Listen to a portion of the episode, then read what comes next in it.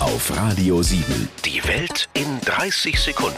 Von und mit Jan Zerbst. Wenn du beim Fußball-WM schauen wirken willst, als hättest du Ahnung, sage vor dem Spiel, Das nächste Spiel ist immer das schwerste. direkt nach dem Anpfiff sagst du unbedingt, Ein frühes Tor würde dem Spiel gut tun. beim ersten Freistoß sagst du, Standardsituationen sind immer gefährlich. wenn der Kommentator sagt, dass er eigentlich einen Abseits gesehen hätte, sagst du, Abseits ist, wenn der Schiri pfeift. wenn Deutschland zurückliegt, musst du immer mit gereizter und gestresster Stimme irgendeine Schuldige rauspicken. Was macht denn die Freigang da? Wo steht die denn auch? Und nach dem Abpfiff sagst du, egal bei welchem Ergebnis, Insgesamt war's Glück. Leider unverdient, aber streckenweise schon auch verdient.